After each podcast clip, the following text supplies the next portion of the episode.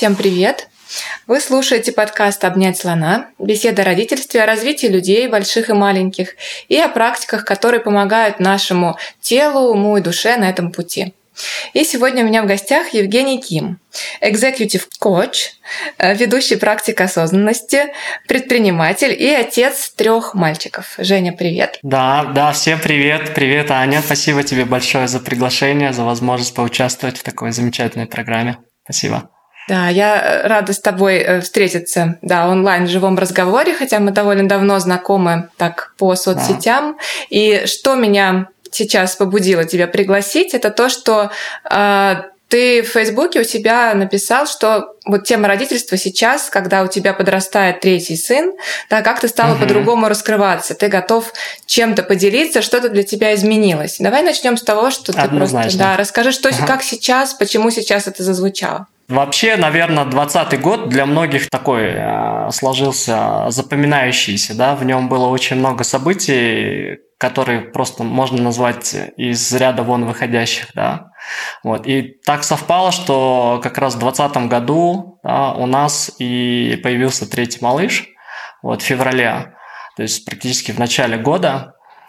А, и это третий ребенок, то есть старшим а, у нас Киро и Тео, это наши старшие дети, у них корейские имена. Угу, такие красивые. Им вот в этом году исполняется 11 и 10 лет. То есть у нас, получается, до 2020 года было двое детей, да, это вот Киро и Тео, им в этом году 11 и 10, вот. Ну и то есть у нас уже сложился такой некий не знаю, определенный образ жизни, да, потому что дети уже подросли, стали такими самостоятельными, вот. И вокруг как бы нашей пары ходило достаточно ну, много активно разговоров, что ну вот пора, наверное, вам там еще малыша, да, и так далее. И вот мы как-то периодически отшучивались, посмеивались, вот. Но всерьез э, каких-то таких планов вот не было мы как-то это обнаружили, да, в, в какой-то момент. Вот мы узнаем, что, оказывается, мы действительно становимся родителями, слава богу, в третий раз.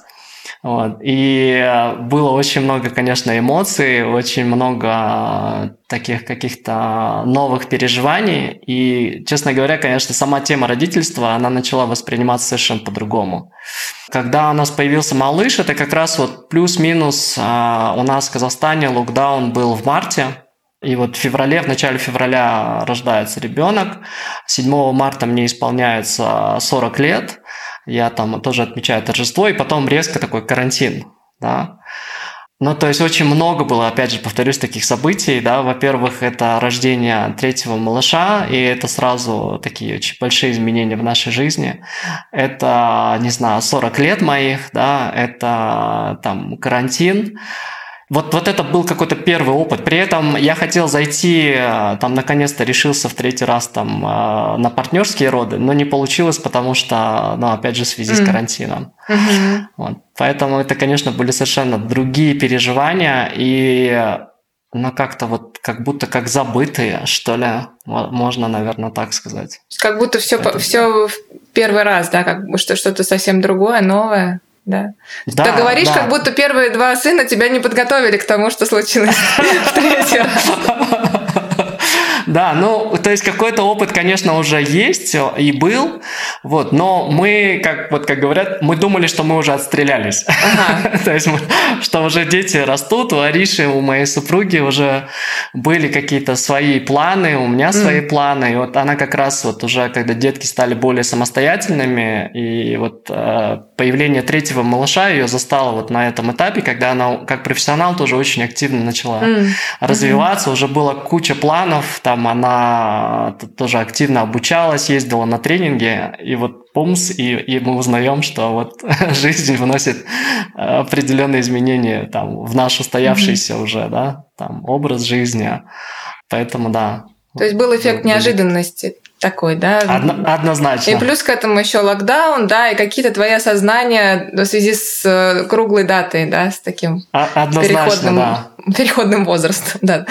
Да, да, mm-hmm. да. Я думаю, что и для Ариши, и для меня, конечно, это были такие, ну, mm-hmm. какие-то вот такие переживания. Неожиданность, радость. какое-то до осознавания, да, в какой-то момент, что мы все-таки родители трех детей. Вот. И это тоже про ответственность, да, на фоне всего того, что происходило. Поэтому вот такой был опыт. И ты, твоя супруга, да, уже так чувствовали себя родителями подрощенных детей, да, и вот вы понимаете, что нужно войти в эту реку э, с младенцем еще раз, да, это вызывает, да. ну, это вызывает радость, и я могу представить некие другие переживания. Как это в целом, ну, вот звучало для тебя, да, ты говоришь, осознавание. Можешь немножко раскрыть, что, что пришло, какие осознавания пришли? Что-то пришлось пересмотреть, да, пере... ну вот как бы сначала с этим просто столкнуться, да, потом что, что, что поменялось, да, вот с, с этим. Да, вот, вот ты знаешь, что первое приходит а, в голову.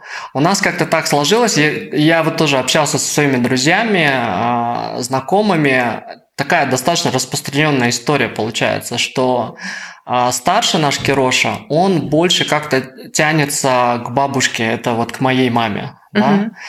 А средний Тео, он больше тянется к Арише. Вот. А младшой, получается, это вот, как мы все смеемся, это мой хвостик. Mm-hmm. Да? И, и вот, а, не знаю, у нас очень, конечно, такая сильная связь. И вот этот а, карантин, он тоже мне дал такую замечательную, волшебную возможность а, вот его глубже как-то почувствовать. Почему? Потому что а, понятно, что активность очень спала во время локдауна. И нам повезло, что у нас есть а, дом загородный, и поэтому нам не пришлось там а, все это время, два месяца практически сидеть где-то в квартире, да, запертыми. Мы уехали а, вот в этот наш загородный домик, там замечательный сад, это, это все находится возле гор, и обычно день у нас начинался так, что я просыпался там рано утром, делал свои какие-то утренние практики, медитации, да, и так далее. Вот, и как раз к этому времени просыпался наш Джуно. Это вот наш третий э, мальчик. То есть он не из тех, кто встает раньше, раньше всех, да, все-таки давал поспать и позаниматься чем-то. Да, да, вот на тот mm-hmm. момент он был у нас а, такой более спокойный ребенок, скажем так, в отличие от того, что он вот сейчас просто происходит, а. это небо и земля. Mm-hmm. Да, но это другая история, да, немножко. Mm-hmm. Вот, и вот утро обычно начиналось так, что я просто его брал на руки, и мы с ним выходили в сад. И это было, знаешь, как такое продолжение моей там медитативной практики, созерцательной uh-huh. практики, когда я его просто брал там а, на руки, и мы с ним ходили в саду. В какой-то момент мы останавливались, не знаю, возле какого-то возле какого-нибудь красивого цветка. И вот просто наблюдали за этим. И я прям чувствовал, как, вот знаешь, между нами происходит такое единение. Mm-hmm. И при этом, как один из моих друзей э, смеется, я стал для него таким аватаром. Да? То есть, получается, какой-то за счет того, что вот этот контакт сложился, я начал очень так как-то чувствовать а, то, что он хочет. Он мне просто показывал это через тело. Mm-hmm. Да? То есть в какой-то момент он мне показывал, не знаю, вот что вот здесь ему хочется остановиться. Я просто останавливался, и мы там стояли, не знаю, столько, сколько ему было нужно. В какой-то момент вот импульс я чувствую, что вот ему хочется идти дальше, да, мы идем дальше. Ну вот какие-то, знаешь, такие штуки, они, конечно, тоже такой непередаваемый опыт. И, наверное, в отличие от вот этих первых двух, да, наших там а, случаев родительства, вот история с Джуна, она, наверное, отличается вот этим, что он больше тянется именно ко мне. И получается, когда я прихожу домой, все, он мне дает помыть там руки, переодеться, да, и, и потом он меня берет за руки, потому что наша история дальше начала развиваться, когда он уже своими ножками стал ходить, он просто потом начал брать меня за руки, и вот мы с ним как бы ходим. Я прихожу там после активного дня, я знаю, что вот дальше продолжение будет вот, вот такое. И когда он со мной, он просто уже не идет там, даже к маме не идет, там, к бабушкам не идет. И это тоже такая смешная история дома, мы периодически забавляемся над этим. Mm-hmm. Вот. И для меня поэтому, вот ты знаешь, я как, с одной стороны, в совершенно другом возрасте, да, это родительство происходит. И вот это больше какая-то, не знаю, ну вот с его стороны акцент внимания на меня вот больше какая-то такая соединенность, больше какая-то ответственность. Ну, то есть, я поэтому говорю, не знаю, как точно описать, но точно по-другому. Угу. Точно по-другому. Это одна и та же тема, это тоже дети. Я, конечно, тоже очень люблю и старших э, наших ребят. Вот. Но восприятие родительства сейчас совершенно другое. У меня, знаешь, такой вопрос возник. Вот как ты для себя это э, объясняешь? У меня есть подозрение, что там оба этих компонента задействованы, но вот то, как ты чувствуешь эту связь как более сильную с Джуна, да, насколько этому способствовало то, что вы частично вынуждены оказались вот в большей связи именно, ну, чисто угу. в одном пространстве, да, то есть из-за локдауна, то, что ты имел возможность просто вот больше с ним сонастраиваться, вот эти прогулки, да, они, может быть, это, ну, отличается от того, что чисто фактологически, да, было со старшими, да, когда, может быть, ты менее включен был в процессы? Или, угу. или, или это примерно так же? Отчасти, да, конечно, это свою роль сыграл локдаун, что мы вот э, в пространстве, но и при этом этот дом, вот э, тоже очень благодарен судьбе за то, что он у нас есть, вот этот сад, да, это все равно какая-то свобода перемещения, он так в отдалении немножко находится от такой шумной части,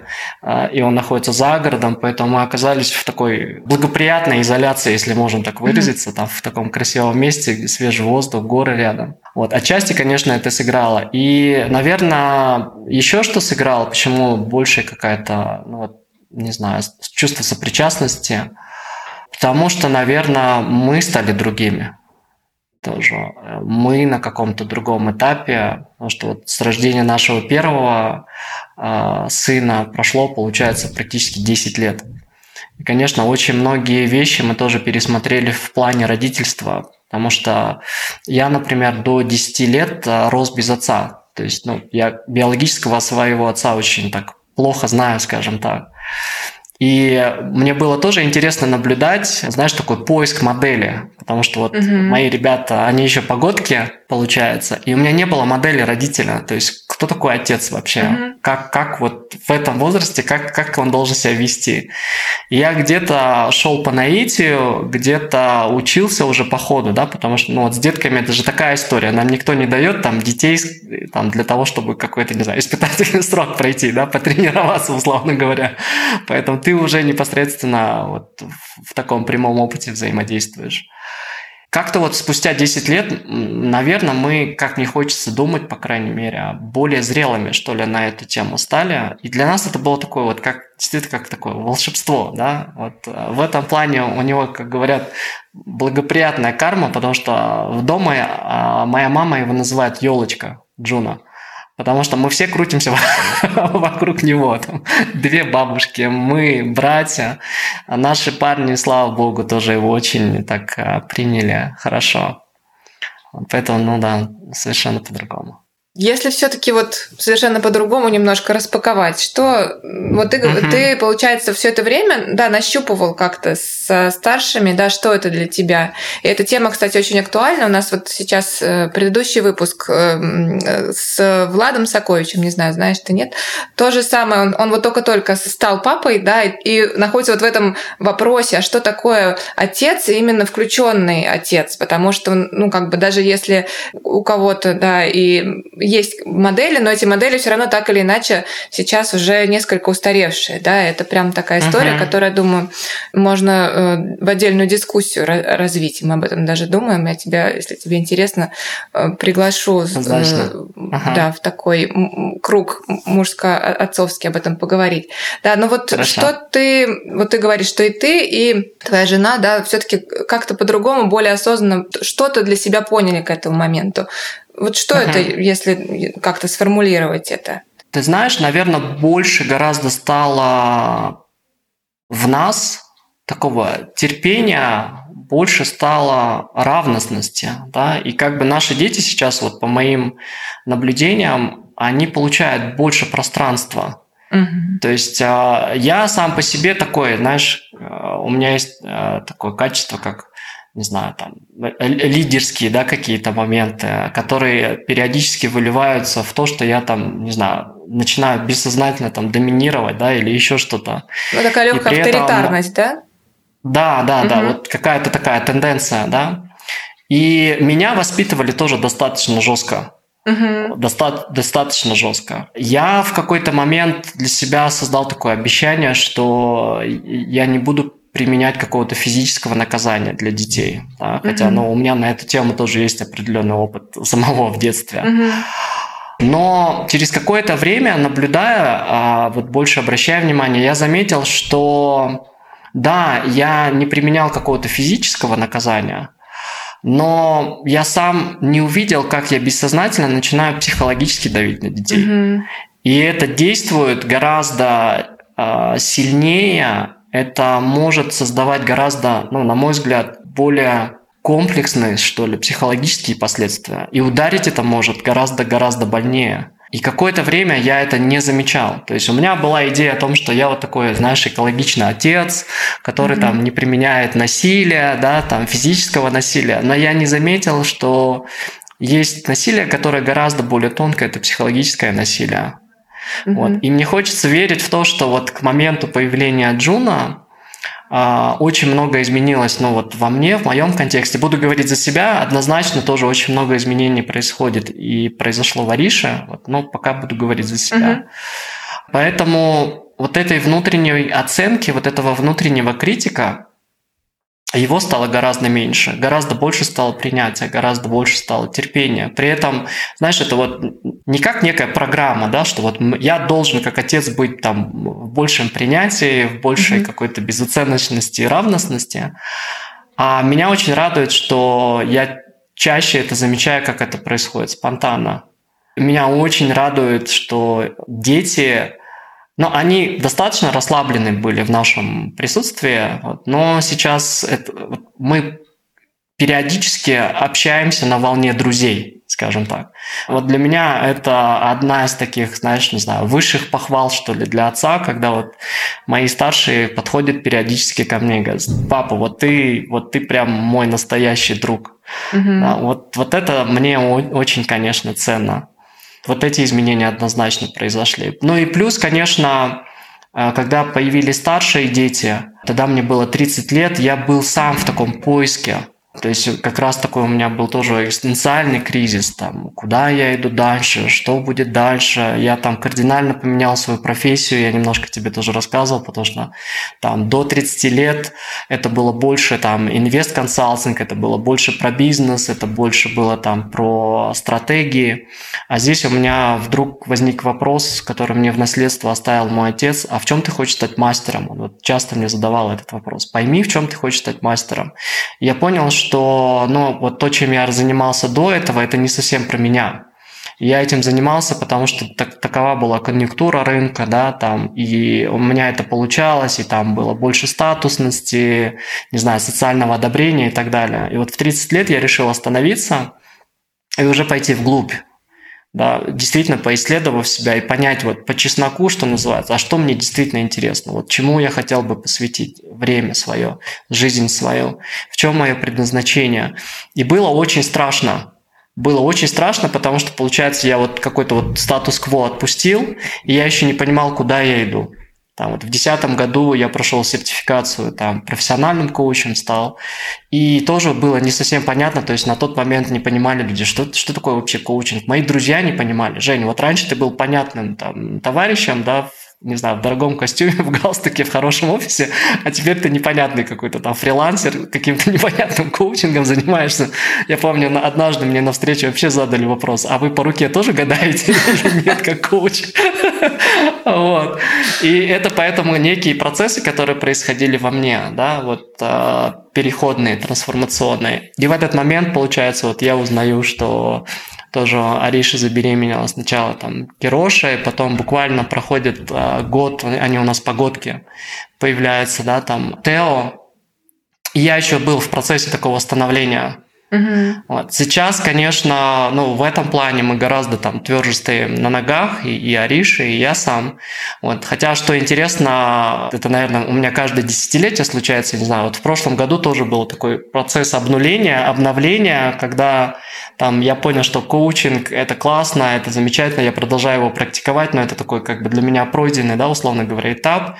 Там в 2015 году я начал проводить практику осознанности, и в какой-то момент я тоже почувствовал, что ну вот что-то еще новое, да, такое открывается, и поэтому что-то должно уйти. Ну, то есть этот процесс обнуления, он происходит периодически, вот. Но и получается, он тоже совпал с рождением вот третьего ребенка, но проходил я, конечно, это совершенно по-другому. гораздо все это было дело легче, гораздо больше доверия, гораздо больше, не знаю, понимания. И, и при этом раньше процесс обнуления, он как-то сопровождался тем, что на внешнем плане все замирало. Какие-то проекты отваливались или там ставились на паузу, да. А вот в 2020 году, несмотря на пандемию и все остальные дела, ну вот если не считать только локдауна, был очень активным очень активным, и вот как-то у меня вот эти два процесса как будто объединились, то есть внутренне, когда происходит какая-то такая обнуление и опустошение, но внешне при этом очень активно, какие-то новые проекты, какие-то новые клиенты, и вот те знания, та экспертиза, которая у меня на тот момент уже сложилась, как раз она и была очень востребована. И я до сих пор не знаю, в смысле, вот а, как раз вот вопрос ты мне тоже задаешь, да, а как, как тебя представлять, как ты себя там или кто-то меня спрашивает, как ты себя позиционируешь? Вот, вот пока не понимаю, как я себя позиционирую, вот, но работает вот это сарафанное радио, и оно как-то происходит. Поэтому, ну вот с рождением Джуна это тоже сопровождалось, да, вот каким-то таким внутренним аспектом, а куда дальше, а что раскроется, но при этом восприятие, ощущение, внутреннее состояние, контекст и у Ариши, и у меня в том числе вот тоже вот как-то по-другому было в сравнении там с 2010 годом. Мне нравится, как вот, ну, ты так, получается, описываешь какой-то свой путь, да, личный, профессиональный, и параллельно в какие-то моменты, да, в это включалось э, родительство, да, включались дети, да, и мне нравится это классно, потому что, ну, можно иногда воспринимать это как совсем, да, две параллельные дорожки. Иногда, когда одна перекрывает другую, да, здорово видеть, что вот это когда случается, да, потому что родительство с нами все-таки случается в большей степени, чем э, бизнес, где мы хоть что-то вроде как выбираем, то тут оно вот просто есть, и дальше с этим нужно как-то быть, да. С какой-то стороны, да, это такие точки, в которые можно осознать и себя тоже, да. С приходом каждого, получается, сына у тебя какой-то такой... Может быть, это совпадение, может быть, как это совпадение, не думаю, да, что вот он пришел новый сын, и вот она на, на какой-то новый этап, да, и то, что я вот слышу, звучит именно про 2020 и про Джуна, и про то, что у тебя со старшими сейчас разворачивается, это очень классное слово доверие, да, как будто бы больше доверия и малышу, который пришел, да, вот его такой базовой окейности, да, вот таковости, то, что в ощущении родителей, да, вот эта равностность, то, что, ну, вот он такой, я, и мне с этим хорошо, и я готов угу вот просто быть с ним в одном пространстве, сонастраиваться, да, вот то, что ты говоришь, как вы просто ходили mm-hmm. по саду. Как-то, мне кажется, то, что ты говоришь про своих старших, да, вот это вот то, что папа ты мой лучший друг, это тоже про доверие с их стороны, которое сейчас mm-hmm. может быть в большей степени, если ты в себе увидев, немножко отпустил вот эту авторитарность, которая вот правда какие-то штуки, когда мы даже осознанно стараемся, да, я не буду как моя мама, папа, да, вот эта вот история uh-huh, очень, uh-huh. очень звучит, она, я разорву этот круг, это, это, это прямо некоторые, э, ну, у некоторых это более явно, да, родителей звучит, у кого-то скорее как, ну, как, как-то больше внутри, да, но так или иначе мы хотим оставить в прошлом, особенно если было там какое-то насилие, какие-то такие методы угу. воспитания советские, постсоветские, да, более негуманные, да. назовем их так, да. Мы от этого да. отказываемся, но где-то внутри это все равно может просачиваться вот чисто в таком, да, взаимном понимании друг друга, да, что я все-таки а, вот этот авторитет, не авторитет родительский, который в целом окей, да, но он вот, вот в авторитарность, особенно, да. да, может быть, это еще культурно, может быть, подпитываться, да, в угу. более традиционных обществах, с, да. как сказал, да, и, и не обязательно при этом даже стукнуть, да, но вот то, как, то, как говорим, вот это у меня такое понимание, железный голос, угу. да, железный голос, он может очень больно ударить. Вот. Да, да. Да, да, и да. что хочу еще тебя спросить в этом контексте, да, вот звучит сейчас вот то, что 2020, 2021, да, ты, вот 2020 какой такой период еще когда малыш был маленький, да, такое вот сонастройка спокойная, да, вот он, можно прочувствовать, да, это своего рода практика, да, с младенцем, почувствовать, да, куда он хочет, так вот это описываешь, да, да. что, куда он тянется, да, помочь ему в этом. Вот сейчас ты говоришь, он стал активный, да, что, что поменялось да. вот это вот? Тот же малыш, у вас хорошая связь, настроенность, но он начинает себя проявлять как уже более самостоятельная единица. Да, да как тебе да. с этим? Что происходит в этом? Да, он, с одной стороны, очень активный, ну, не то, что с одной стороны, это вот одна из, одно из качеств. И плюс к этому он у нас очень такой, как это сказать, темпераментный. Вот я в свое время тоже изучал, ну там, к слову, да, есть вот эти четыре варны, которые описываются в ведах. Не знаю, ты в курсе, не в курсе, ну то есть у каждой природы есть, у каждой варны есть свое предназначение. И там четыре варны таких. Там первая варна – это брахманы, да, это те, чье предназначение а, там, нести знания. Это мудрецы, священнослужители, учителя, ученые и так далее. Да? Вот вторая каста – это кшатри, это военноначальники, лидеры, руководители, вот их предназначение вести за собой людей. Третье там это предприниматели, вайши, торговцы, да, вайши на санскрите. И четвертое это, это шудры, то есть это люди, чье предназначение что-то делать э, своими руками, да, и, и так далее. Вот. И я как-то вот, когда искал свое предназначение, мне вот эта категоризация очень помогла в свое время, и я понял, что я пытаюсь из себя изображать того, кем я по факту не являюсь, потому что, ну, опять же, там, условия, конъюнктура и все остальное. Вот. И он, когда вот, я не знаю, как-то вот первые даже его дни, первые вот там месяцы, я говорю, ребята, по-моему, у нас родился воин. У нас родился кшатри. Вот. И вот просто даже как он, не знаю, вот когда он берется просто в руки, да, вот, вот эта хватка, она, она сразу чувствуется. И вот у нас у корейцев есть такой а, тоже обычай, когда ровно в годик мы с утра готовим стол да, для ребенка, и там кладутся определенные предметы. И есть такое поверье, что вот то, что он берет, там три предмета, оно как бы предопределяет его там судьбу, там карму, да, назовите как угодно. Вот. И первое, что он взял, он взял стрелу. То есть и стрела это как раз вот тоже про вот эту его там воинскую, не знаю, вот внутреннего воина, наверное. И вот здесь тоже для меня, знаешь, очень хорошая такая возможность а, культивировать, да, больше такой открытости, расслабленности, принятия, я не знаю, да, потому что он очень активно там проявляет вот этот свой темперамент, да, вот, а, не знаю, его никто не учил, да, там в полгода, когда он начинает просто рычать, то есть вот если ему что-то не нравится, если он хочет, ему что-то не нравится, он прям, прям вот, я слышу этот рык, да, то есть никто не учил, у нас там дети так никогда не делали в детстве, да, но тем более, не знаю, в полугодовалом, да, возрасте.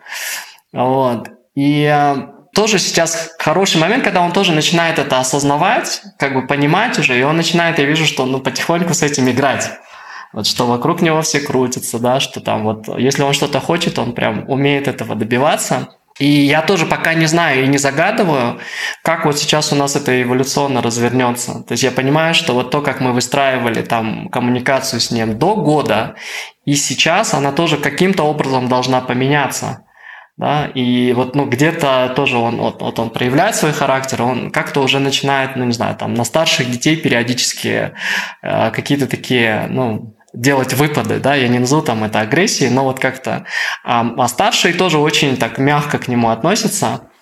Вот. И, знаешь, к слову тоже, очень на эту тему в родительстве в целом и с моими старшими тоже двумя, благодаря практикам осознанности я больше начал чувствовать вот этот баланс. То есть не противопоставлять да, или вот не разграничивать или не разделять в контексте вот это хорошо, а вот это плохо, да, а больше находить вот этот баланс. То есть, ну, не мне тебе говорить, вот когда мы там, даже в позе, да, мы чувствуем постоянно, изыскиваем вот это, то, что я называю живым динамическим балансом, да, между вот этих двух сил. То есть, с одной стороны, это такая очень глубокая расслабленность, да, но с другой стороны, это такая высокая степень пробужденности или бдительности. Mm-hmm. Да.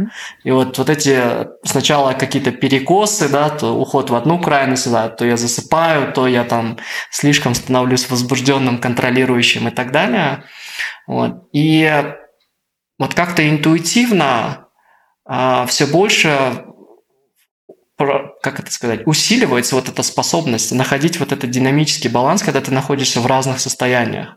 И вот эти соотношения, не знаю, расслабления и бдительности, они тоже могут быть разными, да, соотношение мягкого и твердого, там, мужской энергии и женской энергии. И вот это мне тоже очень э, стало сильно помогать, потому что сначала я там себя очень тоже осуждал, критиковал, что ну как так, я вот такой доминирующий, я там манипулирую, да, я замечаю это, не знаю, я где-то продавливаю, да, я где-то слишком жесткий, да, вот, вот, вот я тоже умею разговаривать вот этим железным голосом, да, по-моему, как ты это на- на- назвала.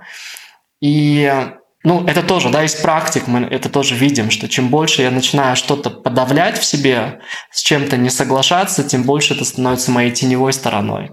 Mm-hmm. Вот. И вот этот момент баланса, он мне просто позволил как бы увидеть, что ну вот сама по себе вот эта внутренняя сила, какая-то какое-то лидерское да, там, качество, это тоже вопрос баланса. То есть я перестал, например, э, прям разграничивать жестко, да, что вот когда мы говорим, что человек ответственный, и это априори уже так воспринимается в такой положительной коннотации, да, это хорошо. А вот если человек ленивый, да, это плохо.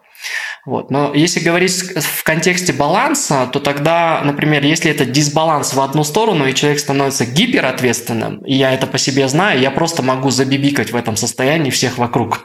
И сам забибикаться до такого состояния, что вот, да, э, вот создается очень большой избыточный потенциал, да, так называемый. Вот. И другая крайность – это когда там человек начинает становиться очень пассивным. Но когда в этом есть баланс – да, то тогда, например, в том же самом лентяйстве, которое воспринимается исключительно как негативный аспект, да, этому тоже можно учиться.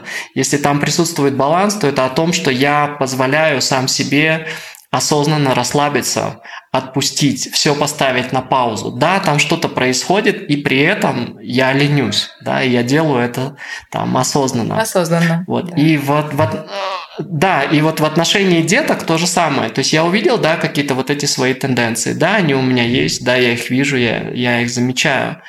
Это не о том, что я начал, как это сказать, создавать больше антагонизма, да, там, на тему исправить, на тему, не знаю, подавить или еще что-то. А когда такая волшебная штука, когда я начал это все больше признавать, наблюдать за этим и перестал оценивать это как вот в контексте плохого или хорошего, а больше привносить туда баланса, я увидел больше, с большей ясности ситуации, где вот эта моя твердость, она нужна. Но в то же время я увидел ситуации, где я могу быть гораздо более мягким, и, и, и это окей. Потому что долгое время я воспринимал, ну, это тоже вот ты, кстати, упомянула, интересно, да, про культурную сторону.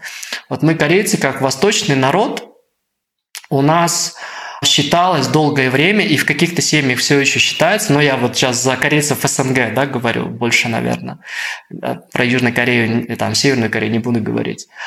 Когда проявление эмоций, проявление каких-то чувств считалось слабостью, или, например, вот, вот в присутствии старших, да, там дурной тон, если там молодые, там, не знаю, обнимают или друг друга, да, или держатся за руки. Ну, то есть там нет прям ничего такого, но вот даже просто какие-то касания или там какое-то там слово ласковое, да, оно вот э, считалось такой слабостью, какой-то табу, да, считалось. И это, кстати, тоже для меня была хорошая школа. Научиться эти эмоции проявлять, научиться, ну, не знаю, я кайфую тоже, и дети, ну, как, по крайней мере, я ви, вижу это изнутри, они тоже кайфуют от этого. Когда а, у нас как бы есть такой, в кавычках, ритуал, когда я могу просто подойти и просто обнять. Вот без причины, без там, не знаю, да, вот просто подойти и обнять. Спонтанный ритуал. И то же самое, да, да, такой спонтанный ритуал, да. И то же самое наоборот. То есть, если я там даже бывает, что дома, там, не знаю, работаю или чем-то занят, да, там, или, не знаю, с кем-то разговариваю, бывает так. Вот они как-то это тоже чувствуют. И они просто подходят, и у меня тоже внутреннее есть такое правило, что вот чем бы я ни занимался, там, особенно если я там сижу перед компьютером, что-то такое типа важное делаю, если ко мне подходят дети, я тут же закрываю компьютер, разворачиваюсь, и вот, вот просто, знаешь, и, ну, как бы для меня это тоже было вот в моем сознании такое некое расширение горизонтов. Вот благодаря детям своим я научился эти эмоции больше проявлять. вот научился больше чувствовать, да, научился как-то выражать э, каким-то таким одобряющим, искренним, хвалебным словом, да, там, поощрять что-то, не знаю, вдохновлять, да, вот, вот это тоже.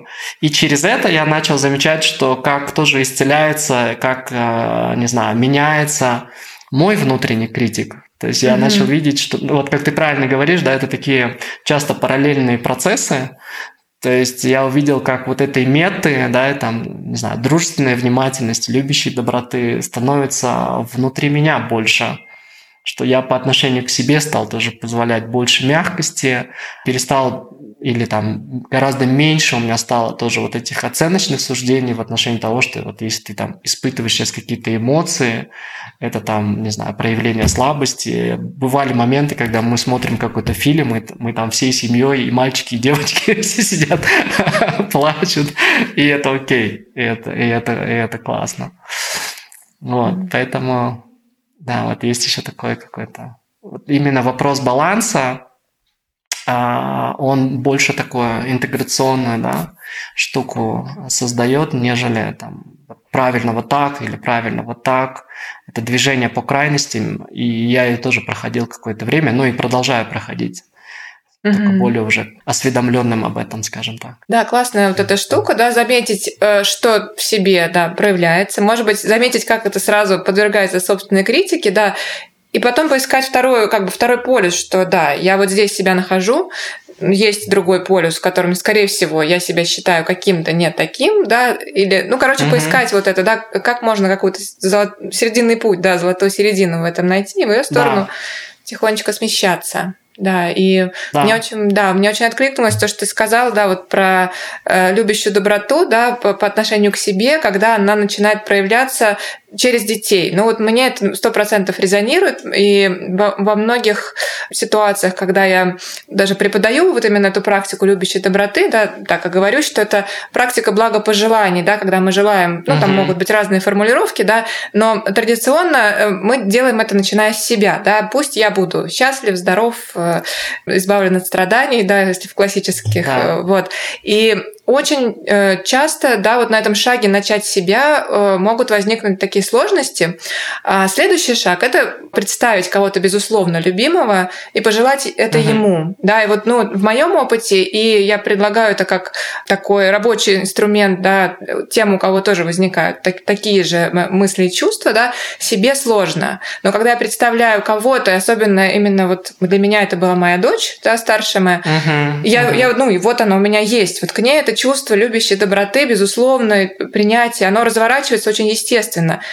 И потом вот такой вопрос, а могу я вот это прям как такой луч развернуть на себя? И сначала там такое замешательство, что я себе так же, да? да. Но вот это прям, когда ты в опыте, это, ну, внутреннем, естественно, да, вот это вот понимаешь, что, ну, а что вообще мешает, да? То есть теоретически, да, вот ей, а что себе, да? И вот, это, вот это вот, э, ну, для меня это как раз пришло через опыт родительства, через сознание того, что вот еще следующее, да, такое, что на самом деле, если себе этого не могу дать, из чего я даю-то его туда? То есть получается, да. вот чисто за счет ресурса энергообмена, да, именно с себя-то начиная, да, вот, вот угу. учась себе давать эту поддержку принятия, мы более естественно это как раз уже распространяем и дальше. Ну, как минимум самым близким детям, да, и там дальше в практике это может идти да. Да, далеко. Согласен, да. Да, вот этот момент, когда ты рассказывал про то, как да, э, Джуна для тебя, как бы ты увидел в нем проявление воина, да, это, ну, не только через э, ведические, да, можно истории, просто как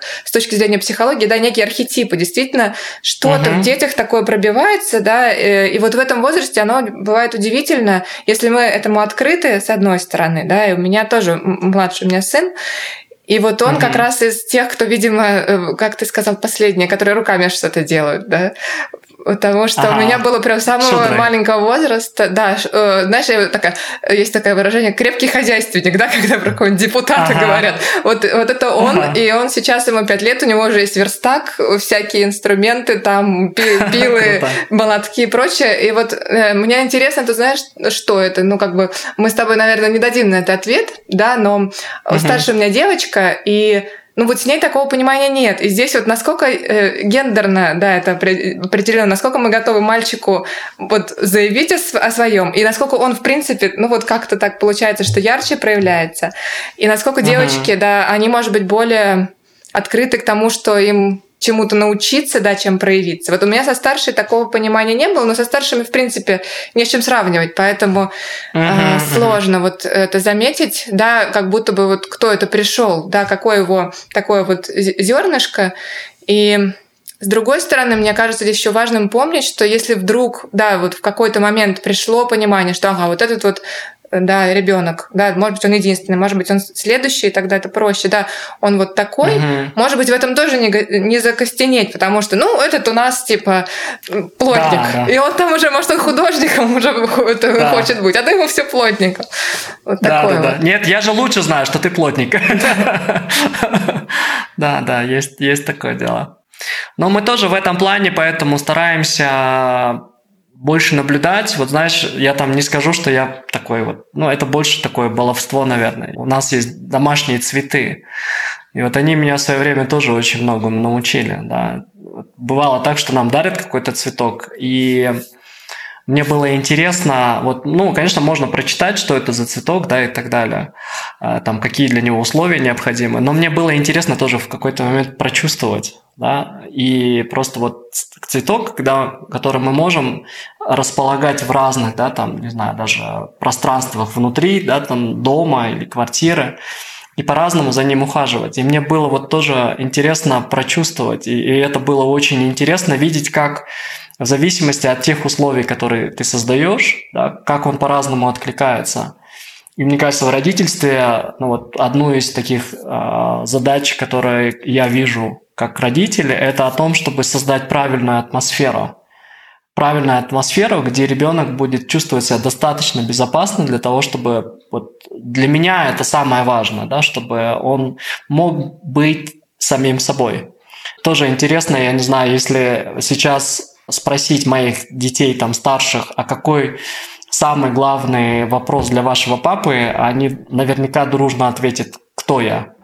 Да, то есть я тоже не стараюсь как-то, чтобы, ну, вот, а, условно говоря, приобщать, что ли, к этому, да, но я просто прошу их, ребят, вот, ну, разное может, да, произойти, и мне хотелось бы, я прошу вас, вот, вот эту штуку запомнить, что почему-то это не должно стать главным вопросом для вас ни в коем случае. Но просто о том, что почему-то по каким-то причинам для папы вот этот вопрос «кто я?» он был самым главным. Да, вот, вот просто об этом. И поэтому для меня тоже, вот как они для меня как вот, вот эти тоже цветки, когда я понимаю, что вот моя роль как родителя, она по большей части в том, чтобы создать правильные условия, где он может свою какую-то природу, какие-то свои, какую-то свою уникальность проявить.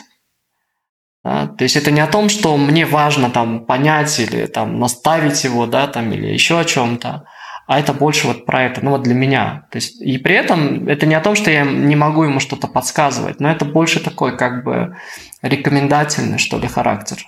Вот. Для меня просто вот эта тема предназначения, поиск предназначения, я там парился очень долгое время на эту тему, вот прям парился, потому что я вот в 30 лет я просто вот не знаю, меня, для меня все потеряло смысл, вот я только хотел найти это предназначение, да, в чем я хочу стать мастером, в чем мой вектор, да. Тогда, наверное, на собственной шкуре я тоже почувствовал, как это важно, когда у тебя есть возможность просто внутренне, в том числе себе позволить, да, вот всерьез над этим вопросом задуматься. И вот с чем я столкнулся, а, с тем, что было очень много непонимания я знаю, что мои близкие, включая там мою маму, она очень меня сильно любит. Очень, вот просто там она герой для меня, один из моих точно там героев, да, который меня вдохновляет, который там научила меня быть сильным в какой-то момент, да, и держаться своего пути. И мои родные в том числе, и мои друзья в том числе, с которыми, ну, с большинством из них мы до сих пор общаемся, там, по 20 лет уже там и, и больше. Но вот на тот момент очень мало людей, кто как бы вот понял а вообще, что я делаю. и, и вообще для чего я все это делаю. И, и, может быть, об этом вообще не стоит париться, и жизнь гораздо проще, да, там, когда ты об этих, обо всех вопросах не думаешь. Но для меня как раз-таки, почему это приоритет, вот этот вопрос, кто я, потому что я увидел такую корреляцию, что чем больше я чувствую вот эту внутреннюю как внутреннее согласие с самим собой, большая аутентичность, я автоматически становлюсь счастливее. Там, я автоматически попадаю в большие ситуации, где вот есть какая-то такая синхронизация и синергия. Знаешь, когда вот такое ощущение, как будто перед тобой кто-то идет и вот как бы, не знаю, готовит да, что-то для тебя.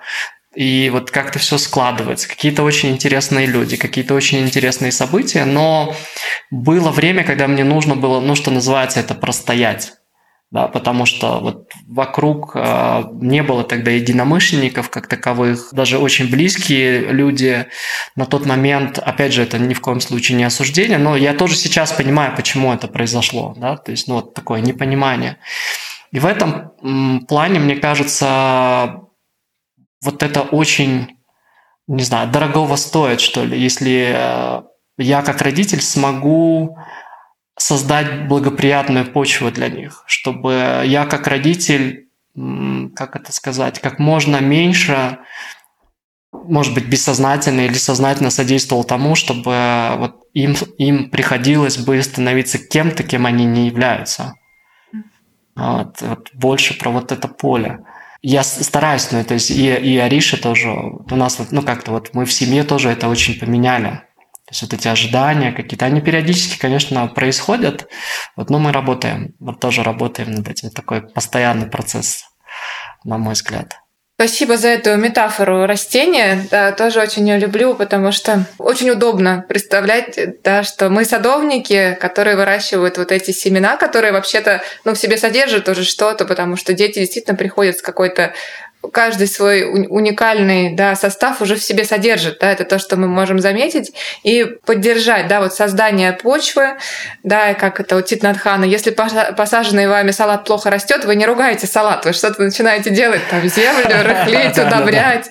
Вот это, да. И помимо того, что еще землю рыхлить, удобрять, с детьми еще есть такая опасность, что можно начать их постригать, если что-то не нравится. Да. А вот э, то, про что ты говоришь, да, то, что я, можно сказать, исповедую как родительстве, да, это про то, что чтобы позволить естественно да, развиваться этому растению, как оно хочет, может uh-huh. и умеет, да, подставляя какие-то подпорочки, если это необходимо, да, подбавляя вот этой вот питательной среды, да, это вот как раз да. то, что питает, на самом деле, это безоценочность и принятие. Вот самое удивительное, что достаточно просто воздух, пространство, да, немножечко света, и uh-huh. то, что ты говоришь э, про вот этот вопрос, кто я, да, который ты вбрасываешь, да, как что-то такое, что может и ведет и тебя, да, к какому-то разворачиванию, что есть в потенциале, да, более, более естественному для тебя, ну, даже иногда удивительному, да, вот это вот про синхронию, то, что ты говоришь, когда все как-то само складывается, да, если мы держим uh-huh. в уме вот это свое какое-то большое главное предназначение, да, и для меня это тоже укладывается, эту метафору цветка, да, потому что это как бы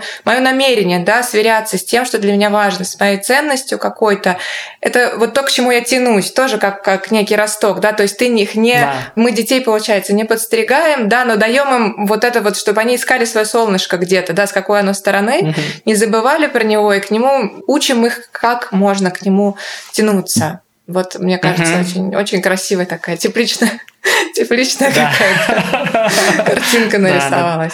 Да, да. Спасибо, Жень, большое. Да, будем заканчивать э, наш разговор. Ага. Если у тебя сейчас, может быть, что-то, э, я такой вопрос задаю, что ты э, хотел бы себе сказать в самое начало своего родительства, да, вот тогда, в 2010, да, получается, год. Uh-huh, Какие-то uh-huh. наставления, может быть, или что вот ты бы себе сказал туда? Ты знаешь, вот каких-то прям наставлений э, не приходит.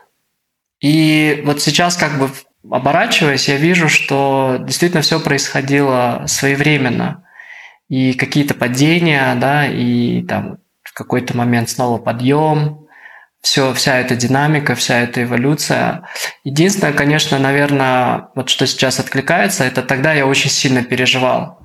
У меня очень было много таких встроено, что называется, программы, э, тенденции, наверное, когда я шел от чего-то. То есть у меня есть определенный негативный опыт, да, может быть, травмирующий опыт, да, про, про родительство. Я как бы больше исходил от. Вот, вот я никогда таким родителем не стану. Вот я никогда себе этого не позволю. Да? И сейчас тоже со временем я как бы понимаю, что это тоже такая ловушка, которая ну, в какой-то момент тоже нужно отпустить. Да? Вот этот механизм. Он, он дает такой хороший толчок, но вот этот момент от, он тоже в какой-то момент уводит. Я бы, наверное, сам себе сказал, ты молодец, и у тебя все получится обязательно. Ты станешь хорошим отцом. Вот, наверное, я бы сказал себе об этом. Потому что я очень, очень сильно переживал тогда, что, как, а смогу или не смогу. Там тоже была такая предыстория, что я вообще не планировал, что у меня будет семья. То есть, а, что будут дети. Я вот как-то не представлял себе этого. Что у меня будет трое детей. Я раньше помню, когда встречал людей, у которых трое детей, для меня это были герои, герои вообще. Я думал, ребята, вы такие отважные, ну как трое детей? Это, ну там двое, это уже так, да, но трое детей. И я рос, то есть я единственный ребенок в семье. То есть вот тот опыт, который сейчас есть у них, как у братьев, там, у наших старших, и они везде вместе практически, они очень много вместе проводят. Для меня незнакомый опыт, но через них я как бы к этому опыту приобщаюсь. Я сейчас больше уже как-то доосознал, что ли, и больше внутренне принял, да, что я отец троих детей, что у нас есть такая замечательная семья, Потому что многие говорили, ну все, Женька, наверное, там где-нибудь в Тибете окажется, станет отшельником, уйдет там от этого бренного мира, как говорят, и так далее. Угу. Вот поэтому я очень переживал тогда, конечно, по многим аспектам. Поэтому я, наверное, себе как-то вот, вот об этом сказал, поддержал себя. Так прозвучало, да, что как будто бы вот твое внутреннее, да, и то, что внешняя среда тебя возвращала, было про, да, какой-то такой духовный поиск и пещеру отшельничества, да, и мне нравится в этом, в этом смысле фраза Шинзена Янга, что иногда не ты идешь в монастырь, а монастырь приходит к тебе. Это точно, да. И вот родительство, ну, лично для меня это как раз про это, чтобы воспринять это как практику, да, и вот вот, вот то, что было такое стремление, да, духовное, вот оно сейчас здесь происходит, просто вот оно приходит таким путем, да, и нужно с ним, да, можно, нужно, да. да, через него тоже развиваться в том же направлении, просто иначе. Да, да, да. В такие моменты я тоже часто вспоминаю это выражение, что у Бога очень тонкое чувство юмора. И вот я тоже думал, что моя школа, мой ашрам, там, мои учителя где-то вот находятся там, не знаю, за 3-9 земель, и мне нужно там совершить паломничество к ним. А здесь вот оно, вот оно родилось. И вместе с ашрамом пришли еще три мастера, которые сейчас там меня обучают, которые делятся своей любовью со мной, заботой и безусловным принятием. Вот, поэтому да. Жизнь такая, она удивительная штука. Тогда на этой радостной ноте будем прощаться. Спасибо большое за разговор. Хорошо. Да, тебе тоже большое спасибо за приглашение, за возможность пообщаться на эту тему, потому что, ну, мне кажется, она очень важна. Тема осознанного родительства. Спасибо за то, что есть вот такой проект замечательный.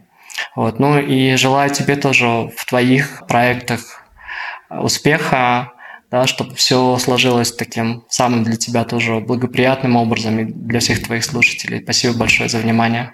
Спасибо, спасибо. Выпуск этого подкаста состоялся благодаря поддержке читателей и слушателей «Обнять слона» на платформе Patreon. Я приветствую Нату Андрусев в рядах своих патронов. Прошу прощения, если я переврала фамилию. Если вам важно, что мы делаем, и вы тоже хотите поддержать проект, заходите в раздел «Поддержать» на нашем сайте hugelephant.ru и выбирайте, что вам ближе – патронаж или единовременное пожертвование. Там же в разделе «Подкаст» вы найдете краткий конспект каждого выпуска со ссылками на книги, персоналии и источники, которые мы упоминаем. Я благодарю Сергея Христолюбова за техническую поддержку в создании подкаста. Спасибо за внимание. Обнимаем вас со слоном.